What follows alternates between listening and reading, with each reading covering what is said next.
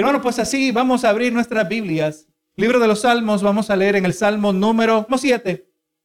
Vamos a leer así esta porción. En el nombre del Padre, del Hijo y del Espíritu Santo. Amén. Jehová Dios mío, en ti he confiado. Salma, sálvame de todos los que me persiguen y líbrame. No sea que desgarre mi alma cual león y me destrocen sin que haya quien me libre. Y ese hermano, esta predicación está titulada Confianza en medio de la oposición. Gloria a Dios, este salmo, eh, eh, este salmo, gloria a Dios, se forma como parte de una amplia comprensión de la cosmovisión provista por las escrituras.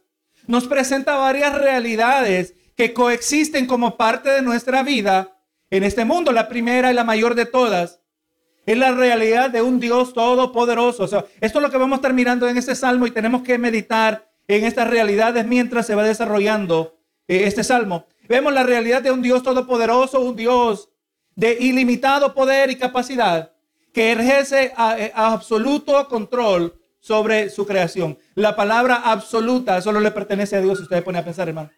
Dios es el único que puede decir nunca y puede decir siempre, ¿verdad que sí? Gloria Dios, el que tiene control absoluto sobre su creación. Por otro lado, también miramos que las escrituras nos trazan el plan redentor de un Dios que es bueno y todopoderoso. Y por medio del sacrificio de Cristo, un pecador arrepentido de sus pecados puede ser perdonado y transformado. Su vida que antes estaba en tinieblas, ahora se caracteriza por luz. Uno que antes era indiferente hacia Dios, que era enemigo de Dios, ahora es hijo de Dios. Y la Biblia nos dice, y lo describe de esta manera, que hemos pasado de muerte a vida. Y esta es otra de las realidades, ¿verdad? El creyente transformado. Y como parte de esta cosmovisión encontramos que las escrituras nos brindan un mensaje de esperanza, pero no nos pintan un eh, cuento de hadas. Mire cómo es esto. Por un lado, la palabra nos brinda esperanza al creyente, pero no nos pintan un cuento de hadas tampoco, ni nos condicionan a ver todo por medio de un lente de rosa. Qué triste, qué grande de fraude de encontrar aquel que tiene un falso sentir de esperanza basado en una realidad que no es la realidad de Dios. También, hermano, una tercera realidad que aparece eh, en este salmo como parte de nuestro diario vivir, que es cierto que Dios tiene, que Dios es bueno y tiene control sobre su creación. Es cierto que, eh, que el Cristo Jesús, el pecador, encuentra redención. Pero también, gloria a Dios, que todavía existe en nosotros una naturaleza pecaminosa y que vivimos en un mundo caído. ¿verdad? Por un lado miramos en este salmo a un Dios todopoderoso que tiene control absoluto. Por otro lado miramos el creyente, el ser humano que ha venido a Cristo, que tiene su confianza en Él, pero que no vive, eh, eh, tiene esperanza, pero no vive en un cuento de hadas. Y tercero miramos, gloria a Dios, que vivimos en un mundo caído. Mientras somos redimidos todavía, el pecado mora en nosotros y vivimos en un mundo caído, gloria a Jesús. Y esto es presentado claramente en la palabra de Jesús. Cuando dijo en Juan 16:33, estas cosas os he hablado para que en mí tengáis paz. En el mundo tendréis aflicción, pero confiad, yo he vencido al mundo.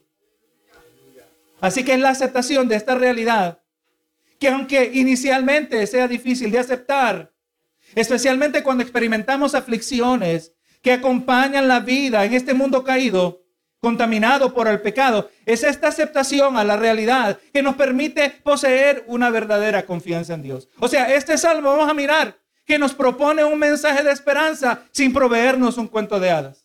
Amén. Que nos provee una esperanza en medio de un mundo caído, contaminado en el pecado, aún y nosotros también llevando la misma mancha del pecado.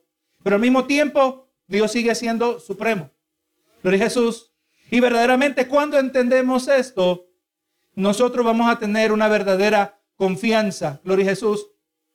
Así que hermano, una confianza que no está basada en una versión imaginativa de Dios, pero Dios como revelado en sus escrituras. Ese es el Dios que queremos, hermano. Usted no quiere una versión inferior. Cualquier cosa que usted imagine acerca de Dios siempre será inferior. Siempre Dios es mayor a lo que nosotros esperamos de Él. Hermano, póngase a pensar, aun cuando nosotros andamos débiles, aun cuando nosotros andamos descuidados, ahí el Señor muchas veces decide bendecirnos. Bendiciones inesperadas. Y uno dice, Señor, si tú eres conmigo así, ¿cómo fuera si yo te fuera fiel? Si tú me ayudas siendo como yo he sido, descuidado, negligente, y aún así tú me ayudas como fuera si yo estuviera verdaderamente agarrado de ti. Dios siempre excede nuestras expectativas. Eso es algo, hermano. Usted cuando piense que lleva suficiente tiempo en los caminos del Señor o aprendido suficiente teología y usted entiende cómo piensa Dios, Dios le va a mostrar que usted apenas entiende una fracción incompleta de lo que Dios es. Hermano, porque Dios no mantiene a nosotros en asombro. Él siempre será digno de nuestra admiración, digno de reverencia, digno de nuestra adoración. Así que a lo largo de la exploración de este salmo, hemos de encontrar por lo menos unos cuatro puntos principales. Primero vamos a ver que por razón de vivir en un mundo caído, el Hijo de Dios tiene que estar preparado para experimentar oposición de parte de un mundo que rechaza la verdad. Ahí vamos mirando que ahí se destruye todo cuento de hadas. Segundo también que vayamos entendiendo que el tamaño del problema resulta insignificante cuando es comparado con la grandeza de Dios. Tercero, veremos cómo es posible que un pecador pueda ser visto recto delante de Dios. Mire, esto parece una contradicción. Un pecador sea visto recto delante de Dios. Cuarto, encontraremos que una verdadera confianza en Dios no está basada en la expectativa de lo que Dios hará o lo que es capaz de hacer, pero la verdadera esperanza está, la verdadera confianza en Dios es más, está bien más basada, está más bien basada en quien Dios es. Escuche bien esto, hermano. La verdadera confianza no depende de lo que nosotros creemos que Dios puede o esté dispuesto a hacer. La verdadera confianza depende de que nosotros sepamos quién Dios es. Usted sabe que un cristiano no tiene que vivir por mucho tiempo la vida cristiana para darse cuenta que, la, que en esta vida, la, la belleza de la vida cristiana es también acompañada de retos.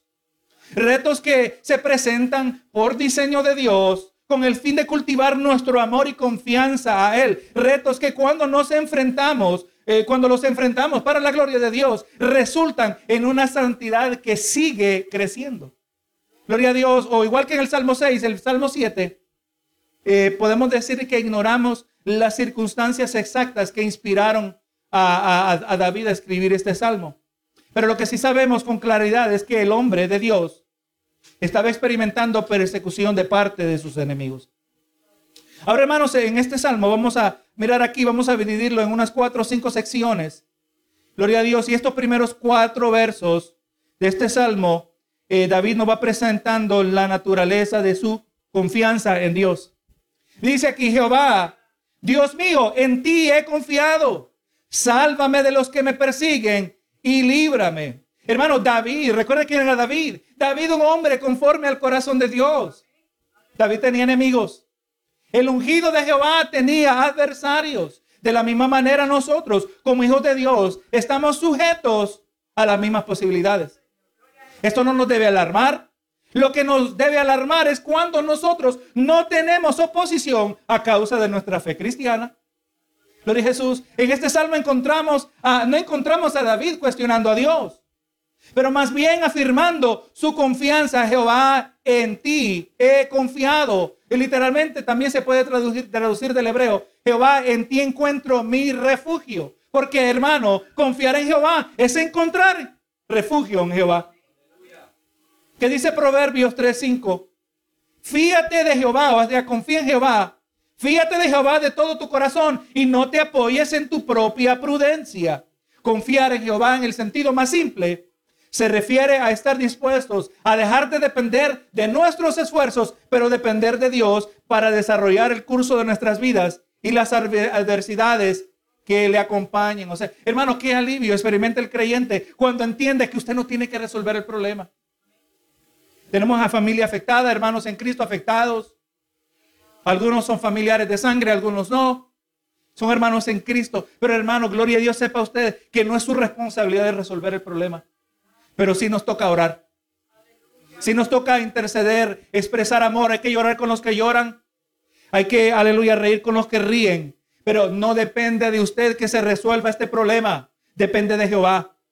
Lo que a nosotros nos toca es confiar, depender no en nosotros mismos, no en nuestras habilidades, no en nuestro alcance, sino confiar en lo que Dios va a hacer.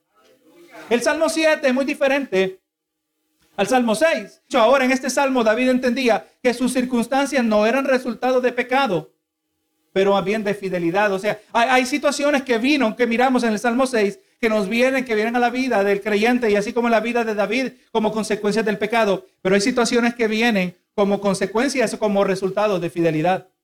Y ahora que dice David, sálvame de todos los que me persiguen y líbrame. Y hermano, y aquí David no cuestiona, no cuestiona, no cuestiona a Dios, pero presenta plegaria en medio de la aflicción. David pide ayuda porque esta amenaza es seria. Mire cómo es de seria, cómo lo describe aquí. Verso 2 dice, no sea, hablando de sus enemigos, no sea que desgarren mi alma. ¿Cuál león? O sea, como león. Y me destrocen sin que haya quien me libre. Desde la perspectiva de David, desde la perspectiva humana, a este nivel de la tierra, eh, David estaba siendo confrontado con adversidad destructiva por mano de sus enemigos. Es cierto, hermano, en la situación en la vida encontramos situaciones que son, aleluya, tienen un potencial destructivo. Si tienen rienda suelta en nuestras vidas, es donde nosotros venimos, al dador de la vida, es donde nosotros venimos, clamando al que tiene control sobre todas las cosas. Hermano, el Señor Jesús, cuando caminó sobre las aguas en medio de una tormenta y entró en la barca, la palabra nos presenta que él oró por la tempestad y se hizo una gran bonanza. Ellos no quedaron maravillados, hermanos. Lo sorprendente es que no se maravillaron acerca de la magnitud del milagro, sino que dice que tuvieron miedo. Mira el poder que tiene este hermano. Ahora imagínense, si tiene el poder para calmar la tormenta, ¿qué es lo que no hará con nosotros? Yo me imagino lo que estaban pensando los discípulos. Pero David, hermano, en este momento estaba siendo amenazado. Y aun cuando nuestra confianza está puesta en Dios, nuestra perspectiva de la magnitud del peligro no se desvanece. Somos honestos, hermanos. Confiamos en Dios, pero el problema sigue siendo grande desde nuestra perspectiva. Pero aquí debemos aprender algo, que la solución a un dilema como el de David no se encuentra en minimizar como miramos al problema. No te preocupes que esto es pequeño. No, no, eso no es la solución. La solución se encuentra primero en entender que Dios es mucho más grande que todo problema, que Él es victorioso, sobre todo enemigo. Hermano, el Señor Jesús, Dios nunca ha peleado una batalla que Él haya perdido. Toda batalla que Dios pelea, Dios la gana. Gloria a Jesús. Dios tiene control absoluto sobre la creación y exactamente y precisamente sobre el mismo diablo. Usted recuerda, hermano, el diablo Dijo predicador, el diablo es el diablo de Dios. El diablo tiene un mecate, está amarrado y no puede ir más allá de donde Dios no le permita. Gloria a Dios. Dios no puede ir más allá de donde Dios le permita.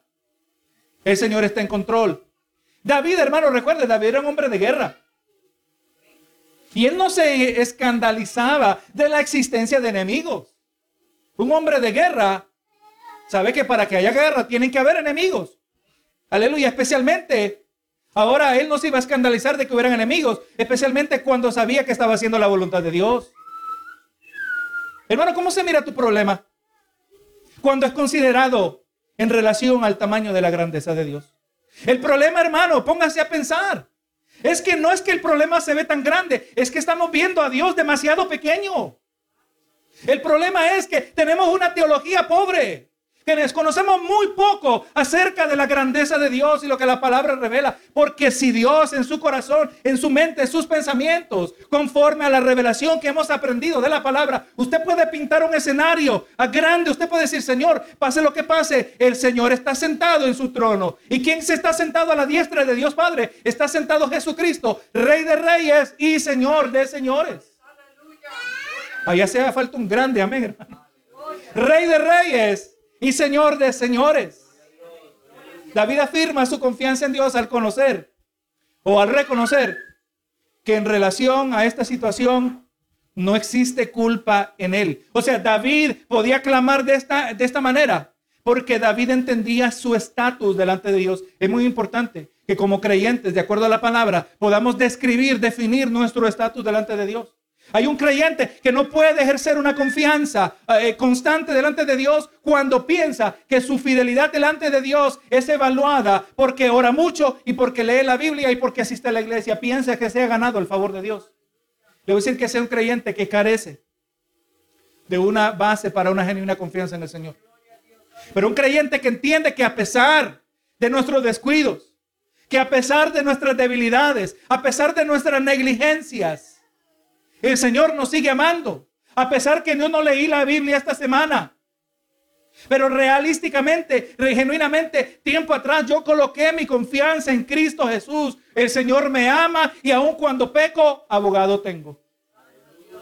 Porque entiendo mi estatus delante de Dios. Recuerde, el, el capítulo 6 nos presenta un David que había pecado. Pero un David que se estaba arrepintiendo. El capítulo 7 nos presenta un David en medio del reto. Pero un David que en, este caso el problema no era el pecado, lo vamos a seguir mirando. Así que miramos, hermano, los versos 3 al 5 nos hablan, gloria a Dios, de su inocencia ante Dios. Dice Jehová, Dios mío, si yo he hecho esto, si hay en mis manos iniquidad, David, hermano, aquí nos presenta que él se ha examinado a sí mismo se mira en la situación que se ha encontrado, gloria a Dios, examina su conducta delante de Dios y está dispuesto a aceptar una situación, esta situación si esta es consecuencia de pecado. David, unos miles años atrás, cuando escribió este salmo, él entendía el concepto de sembrar y cosechar. Eh, esta en esencia está diciendo, si he sembrado, eso es lo que está diciendo, ¿verdad? Cuando digo, si hay en mis manos iniquidad, si he sembrado, entonces como yo estoy dispuesto a cosechar estas consecuencias. Ahora veamos esto también en los versos 4 y 5. Si he dado mal pago al que estaba en paz conmigo, antes he libertado al que sin causa era mi enemigo, persiga el enemigo mi alma y alcáncela y huelle en tierra mi vida, o sea, pisotee mi vida y ponga y mi honra ponga en el polvo Sela, que es una palabra que significa pausa. Recordando, hermanos, que los salmos son los himnos de Israel. Hermanos, David en esencia estaba dispuesto a reconocer que si había pecado, si había hecho maldad, si él merecía lo que le estaba pasando. Pero David entendía que este no era el caso. Hermano, usted y yo, conforme a la palabra, tenemos que podernos examinar conforme a la palabra, vuelvo a decir. Valga la repetición. Tenemos que sabernos examinar conforme a la palabra, conozca lo suficiente de la palabra para poder hacerse una evaluación espiritual, saber si usted está en pecado o no. ¿No lo dijo Pablo? Examinaos a vosotros, a ver si estáis en la fe. A decir, hermano, que una mayoría de creyentes no saben hacer esta examinación. Mucho menos sentirse bien delante del Señor para clamar como había aclamado este hombre imperfecto. Este es el asunto, hermano. Los salmos son ideales porque nos enseñan cómo orar. Los salmos son ideales, eh, aleluya, en nuestras vidas porque nos enseñan cómo presentar clamor delante de Dios, clamor en medio de culpabilidad de pecado, aleluya, que, lo que le llaman salmos de penitencia, clamor, gloria a Dios, en medio de necesidades, eh, clamor, gloria a Dios, en medio de, alegría. Los salmos nos enseñan a cómo expresar diversas, eh, diversas emociones delante de Dios. Aquí David, un hombre recto, y vamos a mirar eso más adelante, está clamando. David sabía que aquí el, pecado no era el problema. Se había examinado y esto no era consecuencia del pecado. Y por eso libremente expresa confianza en Dios y pide rescate. Nosotros podemos tener esta misma confianza cuando continuamente nos examinamos en luz de las escrituras. Cuando podemos identificar que nuestra relación hacia el pecado ha cambiado y sigue cambiando, podemos estar seguros acerca de nuestra posición delante de Dios. O en otras palabras, usted está creciendo en santidad. Se puede ver su vida de una manera donde se puede trazar la progresión, donde usted cada vez más y más está siendo consagrado al Señor cada vez más de sus pensamientos, cada vez más y más de sus palabras, cada vez más, más de sus actitudes, más y más de sus eh, acciones. Se puede trazar que hay más consagración al Señor. Si no, entonces no está creciendo en santidad. Si no, su actitud hacia el pecado no está cambiando. Se puede trazar en su vida espiritual cosas que usted antes hacía, pero ahora ya no las hace. O todas las cosas que usted abandonó, las abandonó inmediatamente después de su conversión y sigue igual desde aquel entonces si no estamos creciendo en santidad, no sabemos examinarnos espiritualmente. Mire lo que dijo primero de Juan, capítulo 1, verso 8 y 9. Si decimos que no tenemos pecado, nos engañamos a nosotros mismos y la verdad no está en nosotros. Si confesamos nuestros pecados, Él es fiel para perdonar nuestros pecados y limpiarnos de toda maldad. Así que vamos mirando, hermanos, aquí, es importante este detalle. ¿Cómo David miraba a Dios? Pero cómo David se miraba a sí mismo.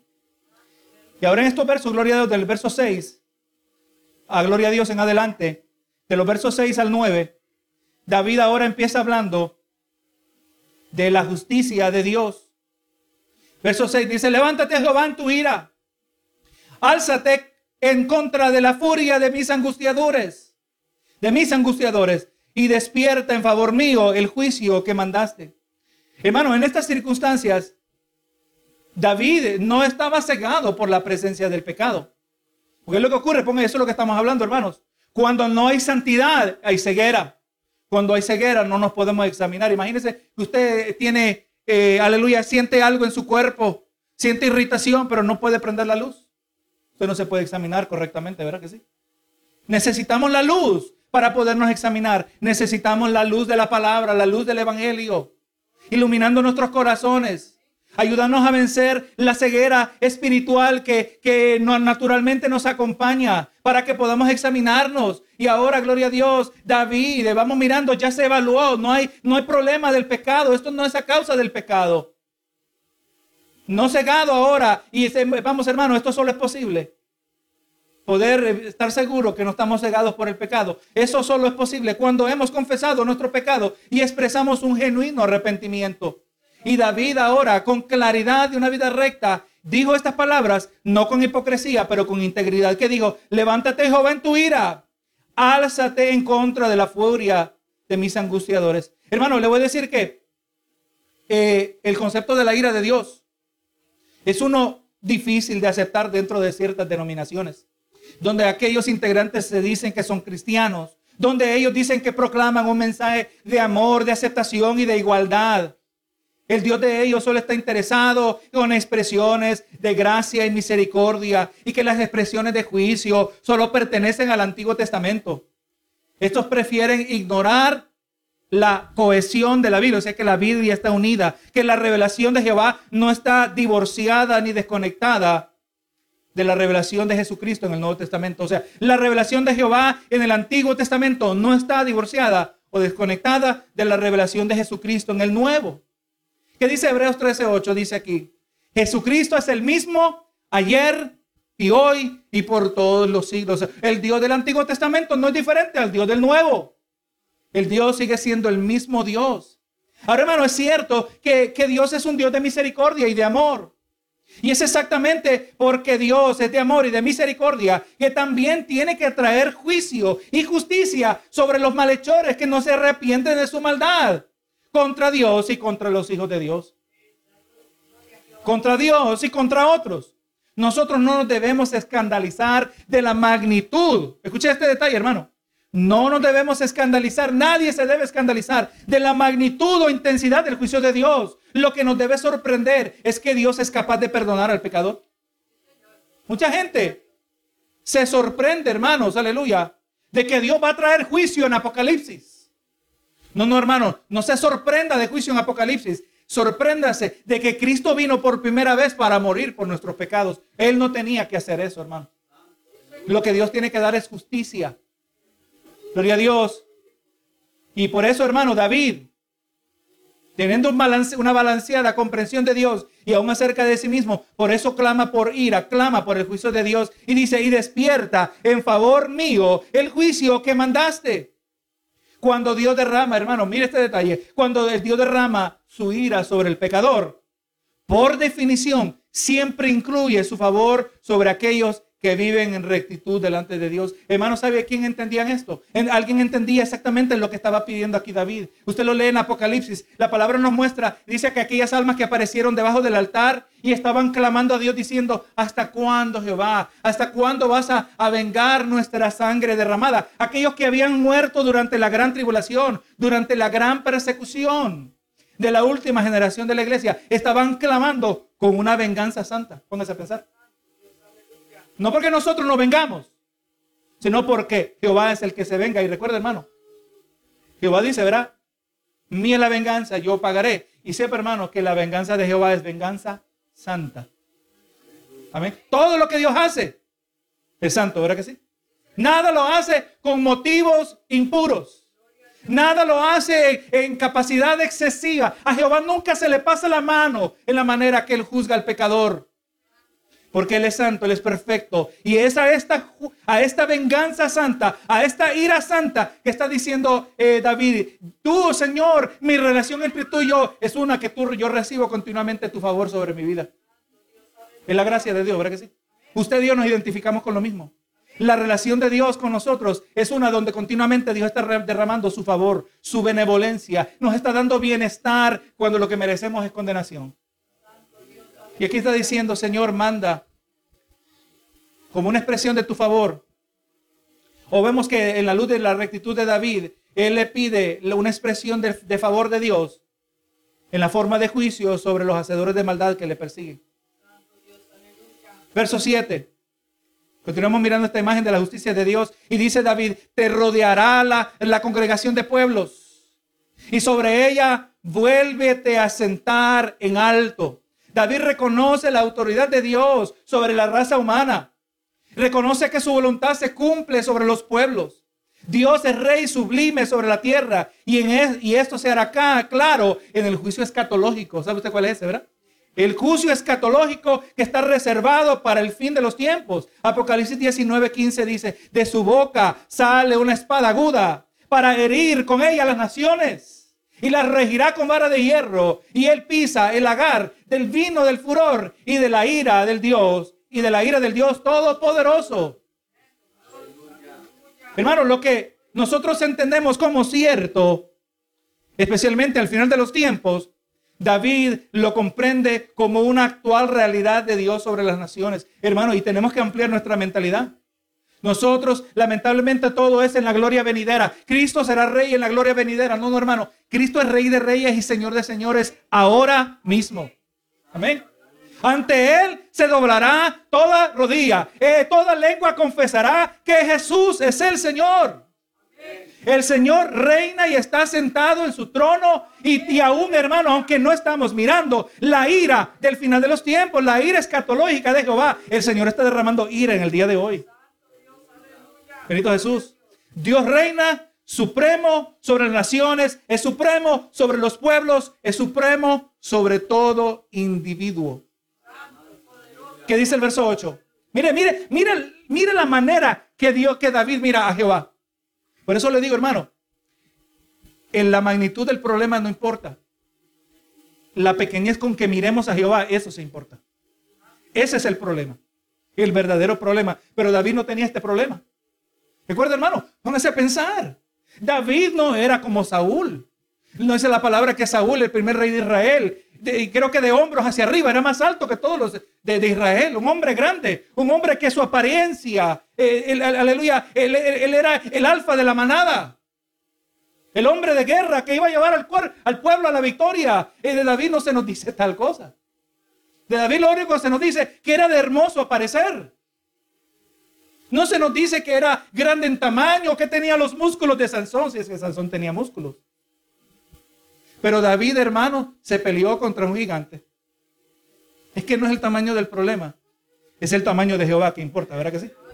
Y mire cómo está presentando a Jehová. Claro que va a clamar a Jehová. Claro que va a proclamar confianza en Jehová. Porque está diciendo, Señor, tú eres supremo sobre las naciones. Verso 8, Jehová juzgará a los pueblos. Júzgame Jehová conforme a mi justicia y conforme a mi integridad. Hermano, Dios es equitativo sobre su expresión de justicia. Y, dijo David, y juzgará a los pueblos. David le pide a Dios que le juzgue también a él, conforme a su justicia, conforme a su integridad, conforme a la vida recta que vive delante de Dios. No es que nosotros hacemos méritos, hermano, y el día de hoy podemos hablar de la misma manera, pero entendemos que nuestra justicia no es nuestra. Nuestra justicia, nuestra vida recta viene de Dios mismo. Justificados pues por la fe tenemos paz para con Dios por medio de nuestro Señor Jesucristo, nos dice Pablo en la carta de los Romanos. La vida recta, yo no tomo crédito de la vida recta que yo vivo. Si alguien ve mi testimonio, si alguien ve mi vida recta, eso no dice nada acerca de mí, lo dice todo acerca de la fidelidad de Dios. Pero David estaba viviendo una vida recta, estaba viviendo una vida santa y le pide a Dios que le juzgue conforme a su justicia, conforme a su integridad. ¿Cómo es posible ahora, hermano? Y aquí está uno del tema que habíamos traído, uno de los puntos. ¿Cómo es posible que un pecador como David, porque indudablemente sabemos que David era un pecador, ¿cómo es posible que un pecador como David pueda vivir una vida recta delante de Dios? Es más, mejor quite el nombre de David, ahora ponga su nombre. ¿Cómo es posible que un pecador como yo, cómo es posible que un pecador como usted pueda vivir una vida recta delante de Dios? Usted sabe que nuestros padres espirituales, aquellas generaciones después de la iglesia primitiva, e-, evaluaban la realidad de la vida cristiana. Aleluya, y evaluaban una dualidad que nosotros vivimos, dos realidades que están, que al mismo tiempo nosotros somos pecadores y somos justificados. ¿Cómo funciona eso? Solo Dios lo entiende perfectamente. ¿Cómo es posible que siendo pecador, que en mí existe la inclinación hacia el pecado, pero al mismo tiempo soy redimido por Cristo Jesús? Aquí vamos a tratar en breve contestar esta pregunta. Igual que David, pecadores iguales a nosotros pueden vivir vidas rectas delante de Dios. Y cuando Dios derrama su juicio, este no cae sobre nosotros. Esto no es porque así lo merecemos, pero porque nos hemos arrepentido delante de Dios. No somos rectos porque no hemos pecado. O porque pretendemos vivir vidas perfectas, pero porque hemos sido lavados de nuestro pecado. Y está la, la clave, hermano. Somos rectos. Nuestro estatus es otorgado, un estatus de, de santo, un estatus de recto delante de Dios es otorgado por Dios sobre el creyente. Primera de Corintios 6, 9 al 11 dice, ¿no sabéis que los injustos no heredarán el reino de Dios? No erréis. Ni los fornicarios, ni los idólatras, ni los adúlteros, ni los afeminados, ni los que se echan con varones ni los ladrones, ni los ávaros, ni los borrachos, ni los maldicientes, ni los estafadores heredarán el reino de, los, de Dios. Y estos erais algunos. Mas ya habéis sido lavados. Ya habéis sido santificados. Ya habéis sido justificados en el nombre del Señor Jesús y por el Espíritu de nuestro Dios. Ahí está, hermano.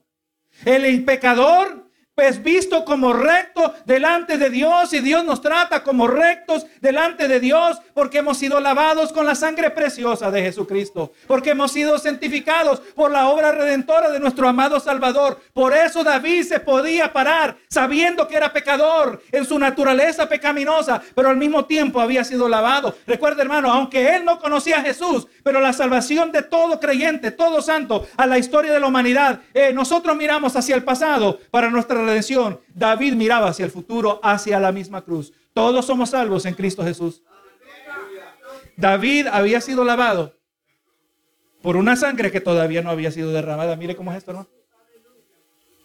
David había nacido de nuevo. No podía ser santo si no había nacido de nuevo.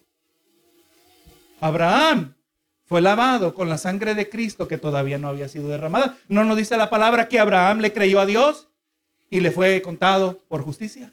Exactamente la manera que nosotros entramos delante del Señor. Nuestra confianza en la obra redentora de Cristo. ¿Por quién? O quien por medio del derramar de su sangre inocente. Al arrepentirnos de pecado resulta en que somos lavados y la vida recta de Cristo es acreditada a nuestra cuenta. Dios nos mira así y nos continúa y continúa y su continua obra nos santifica. El salmista en el Salmo 103, verso 10, dijo, no ha hecho con nosotros conforme a nuestras iniquidades, ni nos ha pagado conforme a nuestros pecados. Esos somos nosotros, hermanos. David entendía cómo él se miraba delante de Dios. Usted tiene que entender, para poder orar oraciones eficaces, para poder orar oraciones que traen gloria al Señor, para poder traer oraciones que traen gloria a Dios, tenemos que ver a Dios correctamente y tenemos que mirarnos a nosotros mismos correctamente. Verso 9. Fenezca ahora la maldad de los inicuos, mas establece tú al justo, porque el Dios justo prueba la mente y el corazón. Hermano, los malos serán cortados, pero Dios otorga vida a los rectos. O Dios otorga vida eterna a los rectos.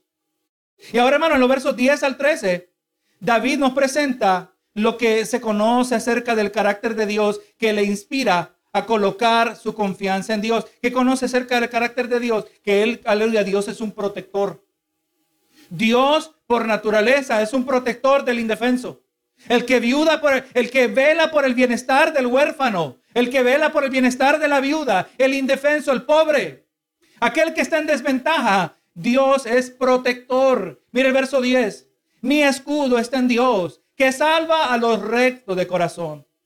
Hermano, al llamar a Dios su escudo, David evoca una imagen de protección, porque esencialmente es lo que nosotros podemos esperar de un Dios que ama a sus hijos. Es cierto que muchas veces, ahora es importante este detalle, es cierto que muchas veces Dios protege nuestros cuerpos, pero lo que Dios siempre ha prometido es que guardará nuestras almas. Esta distinción es importante. Dios muchas veces protege nuestros cuerpos, pero lo que Él ha prometido que siempre hará es que guardará nuestras almas. Mateo 10, 28, dice, y no temáis a los que matan al cuerpo. Se lo está diciendo a sus discípulos, ¿verdad que sí? Le está diciendo acerca de una realidad. Bien pudo haber dicho Jesús, no temáis de los que matan el cuerpo porque no lo van a poder matar, pero no dijo eso, ¿verdad? No temáis a los que matan el cuerpo, más el alma no pueden matar. Temed más bien aquel que puede destruir el alma y el cuerpo en el infierno. El que tiene su confianza en Cristo no tiene ese temor de ser destruido, verá, su cuerpo y alma en el infierno. Hermanos, si Jehová es nuestro escudo, muchas veces esto significa la protección del cuerpo mientras cumplimos sus propósitos sobre esta tierra. Pero de ahí viene el momento donde el Señor dice, se acabó. Es tu tiempo de partir. Y aquí, buen siervo fiel, sobre poco has sido fiel, sobre mucho te pondré, entra en la gloria del Señor. Esta es la confianza de David, hermano, que Dios es protector. El verso 11 dice, Dios es juez justo. Y este detalle es importante. Y Dios está airado contra el impío todos los días.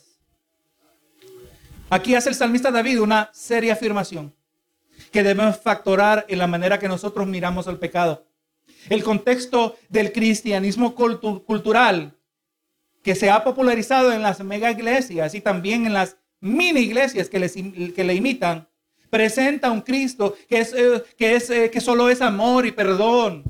Un Cristo pacifista, incapaz de aquella forma de violencia llamada juicio. Y en el proceso minimizan a Dios, minimizan su santidad y la manera que Dios mira y trata con el pecado.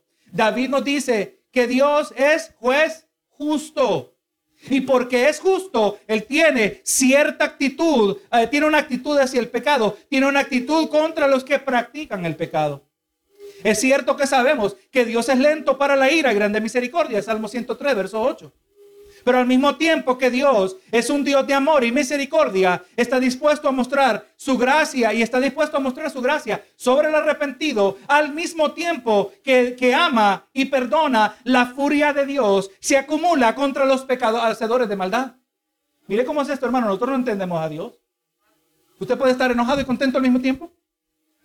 ¿Usted puede escribir en algún momento que está enojado y contento al mismo tiempo?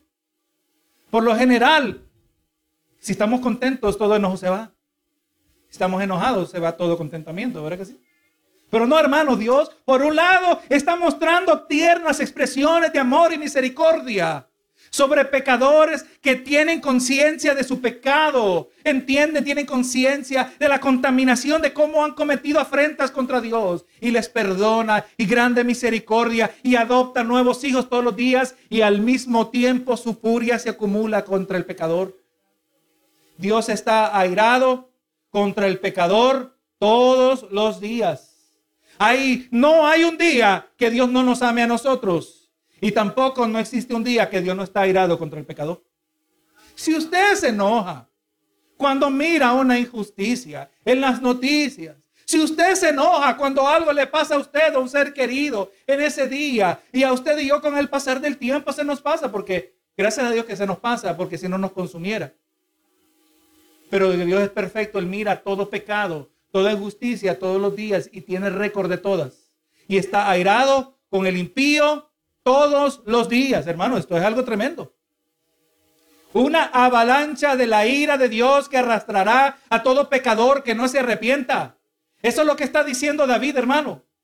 Dice Jesús en Juan 3:18, el que en él cree no es condenado, pero el que no cree ya ha sido condenado porque no ha creído en el nombre del unigénito Hijo de Dios. Mire cómo está pintando David al Dios que protege, pero también el Dios que juzga. Dice el verso 12, si no se arrepiente, él afilará su espada armado, tiene ya su arco y lo ha preparado. Asimismo, ha preparado armas de muerte y ha labrado saetas ardientes. Hermano, el Dios de amor también es un Dios de guerra. Lo que está diciendo David, ¿verdad que sí? El Dios de amor es un Dios de guerra y porque es justo, tiene que juzgar al pecador. Ahora los últimos versos de este salmo. David expresa la manera que Dios obra la ironía. Y póngame atención a este detalle. David expresa la manera que Dios obra la ironía, que resulta en los malos que traman contra los hijos de Dios. Ironía se puede definir como lo que sucede de forma inesperada y parece una, una burla del destino, es lo que dice el diccionario. Eh, lo que sucede de manera o, sucede de forma inesperada y parece una burla del destino, ¿verdad? Nosotros sabemos que no es el destino, sino que es Dios. El destino del pecador se resulta, eh, el destino del pecador resulta y, se presenta como una burla de parte de Dios. Vamos a ver aquí, hermano, cómo Dios se burla del pecador, cómo Dios mira esto. Y los versos 14 al 16 nos presentan la ironía que Dios obra, la ironía en Dios. Dice el verso 14, y he aquí, el impío concibió maldad se preñó de iniquidad y dio a luz engaño. Mire cómo se identifica el, enemigo, el, impío, los enemigos de, David, todos los hacedores de maldad, hermano, están, son factorías de maldad. Nos dijo Jesús, verá que del corazón salen todos los malos pensamientos. Eh, mire el lenguaje poético que usa David, dice, el impío concibió maldad, se preñó de iniquidad y dio a luz engaño. Continuamente eh, su, su organismo, podríamos decir, su esencia está produciendo maldad tras maldad. Esa es la naturaleza del impío. Esa es la naturaleza de los enemigos de David. Esa es la naturaleza de aquellos que van a recibir el juicio de Jehová. Verso, 10, verso 15. Aquí vemos la ironía. Pozo ha acabado y lo ha ahondado y en el hoyo que hizo se caerá. Hermano, en esencia David está diciendo, lo que los malos tramen contra mí, lo que ellos preparan para mi destrucción, es lo que yo pido para ellos.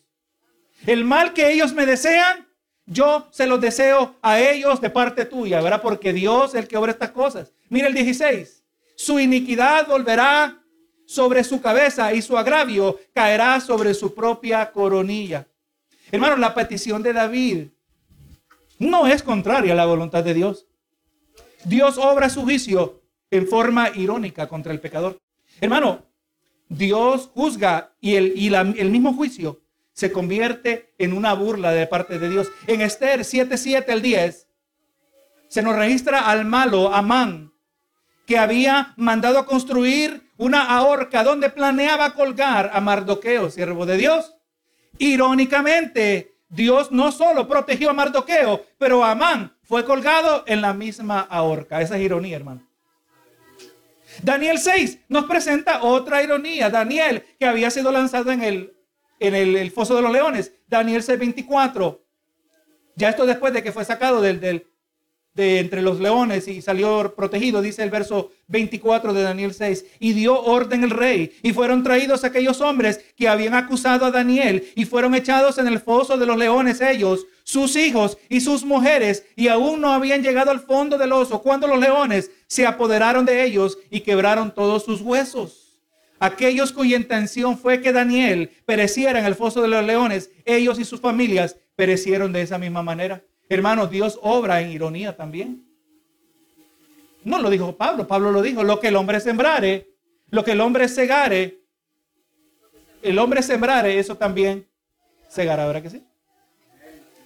David no está fuera de orden cuando está pidiendo, Señor, lo que ellos me quieren hacer a mí, Hazlo, hazlo tú a ellos. Y tenemos evidencia que Dios contesta en muchas ocasiones esa petición conforme a sus propósitos. Último verso. Ahora vemos la alabanza de David a Jehová. Alabaré a Jehová conforme a su justicia y cantaré al nombre de Jehová el Altísimo. Hermanos, ¿cómo usted no va a prorrumpir en alabanza? ¿Cómo usted no va a explotar en alabanza cuando usted trae tan grande proclamación de Dios?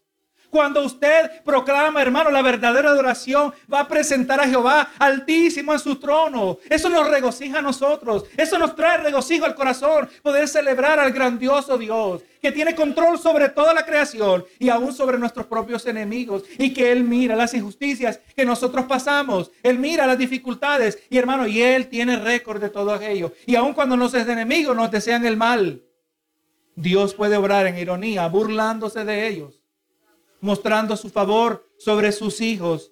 Y por eso le alaba a Jehová, porque Jehová está en control. El, apóstol Pablo entendía, entendía esto cuando dijo Romanos 8:28. Y sabemos a los que aman a Dios, todas las cosas les ayudan a bien. Esto es, a los que conforme a su propósito son llamados. Así que hermano, a lo largo de este salmo, hemos podido explorar el concepto de la justicia de Dios. Cuando los hacedores de maldad persiguen a un hijo de Dios. Y como hijos de Dios que vivimos en un mundo caído, no siempre seremos ilesos a los efectos del pecado de un mundo en tinieblas. Recuerde David, o mejor dicho, Daniel, siendo fiel a Jehová, también fue llevado cautivo a Babilonia, ¿verdad? Pero Dios usa esto para, para que acudamos a su revelación por medio de las escrituras, que podamos comprender que no importa el tamaño del problema, pero que lo único que importa es la grandeza de Dios. Que Dios siempre es supremo sobre todo reto, problema o amenaza. Y cuando aprendemos esto es para la gloria de Dios.